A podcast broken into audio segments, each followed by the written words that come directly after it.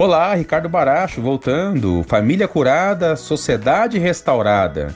No áudio anterior, que foi de início desses trabalhos, falamos que a família é a nossa primeira sociedade. A família é a unidade do crescimento, da experiência, o lugar do sucesso, do fracasso, da saúde e da doença. A família é o lugar da nossa base, da vivência, das maiores marcas da nossa vida.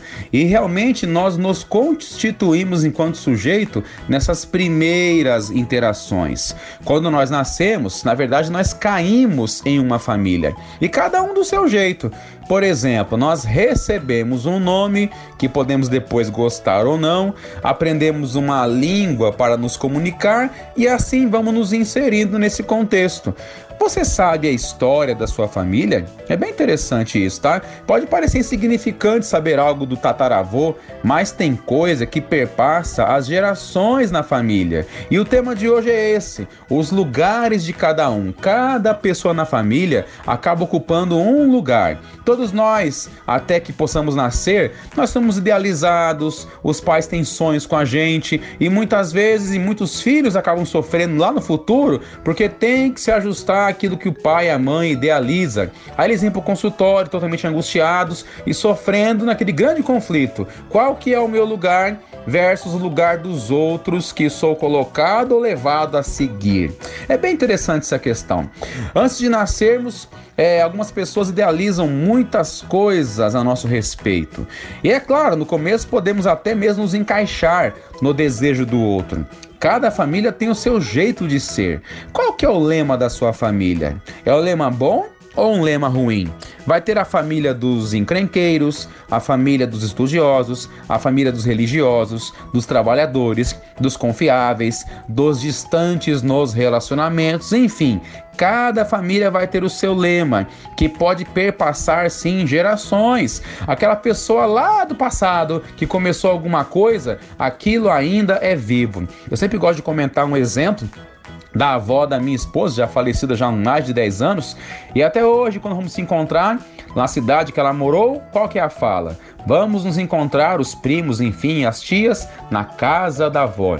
Ah, mas a avó falava isso, mas a avó pensava daquele jeito. É interessante que o quanto que a avó ainda é viva, mesmo há mais de 10 anos estando morta. Então, para provar realmente a força do lema das famílias, a força da transmissão de conteúdo. E isso vai determinar e vai dirigir totalmente o lugar de cada um na família, né? É muito comum que os filhos dizem, né, que os pais tratam com diferença, mas quando esses depois viram pais, eles dizem que amam os filhos de modo todo igual.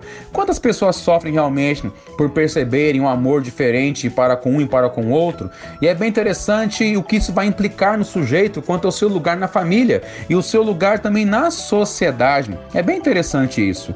Por outro lado, os filhos não nascem para os pais, e os pais é complicado ouvirem isso. Os filhos não nascem para para nós, mas os filhos nascem para viver a vida deles. Assim como nós, enquanto pais, nascemos e continuamos vivendo as nossas próprias vidas. Como que é a nossa relação com a família de origem? Como que é a relação com os pais, com os irmãos, com os parentes e a relação que temos com a família que nos constituiu? Na família vai ter então o lugar de cada um. Vai ter aquele que é o preferido da casa, vai ter aquele que é o chamado lata de lixo, ou seja, lata de lixo quem que é essa pessoa? Lata de lixo é aquela pessoa que recebe todas as projeções, tudo é culpa dele, tudo é por meio dele ou dela, e isso acaba servindo para desresponsabilizar muitas vezes os verdadeiros perturbadores do lar. Na família vai ter também aqueles que são controladores, né? Controladores, quem procura oprimir os outros e quem procura controlar os outros, na verdade, é porque não se controla faz tempo. Também terá na família aqueles passivos, o que se acha preferido, o outro é preferido e assim por diante. É bem interessante essa questão, né? Também na família temos filhos que acabam sendo pais dos pais, aqueles pais que não amadureceram e os filhos estão cansados disso. Uma coisa, é claro, é poder socorrer o pai e a mãe, é poder ajudar o pai e a mãe, é poder trabalhar para o bem dos nossos pais. Agora, outra coisa é quando os pais se comportam como os filhos, ou o próprio esposo também. Quantos esposos chamam a esposa de mãe, ou a esposa fala para o esposo pai, e são papéis então que acabam atrapalhando a caminhada da família. O importante é realmente observarmos o que? Qual que é o nosso lugar nessa família? O que falaram de você na família e você acreditou?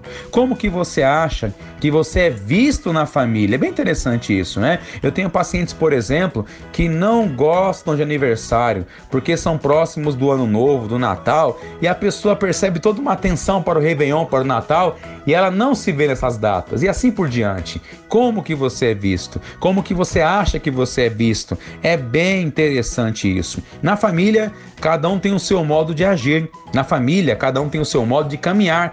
E é fundamental que a família permita o modo peculiar de cada um ser, os lugares de cada um, para que a família seja curada e, de maneira consequente, a sociedade seja restaurada. É importante que cada um tenha os seus lugares certos. É importante que na família haja uma reorganização dos lugares de cada um.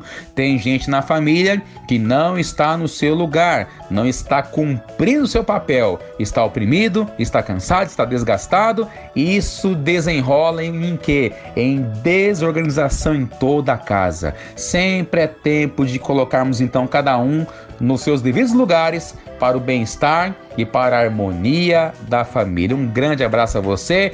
Te vejo no próximo áudio. Família curada, sociedade restaurada. Um abraço do Ricardo Baracho. Até mais. Gente grande cuidando de gente pequena. Oferecimento Centro Educacional Seduca. www.seduca.com.br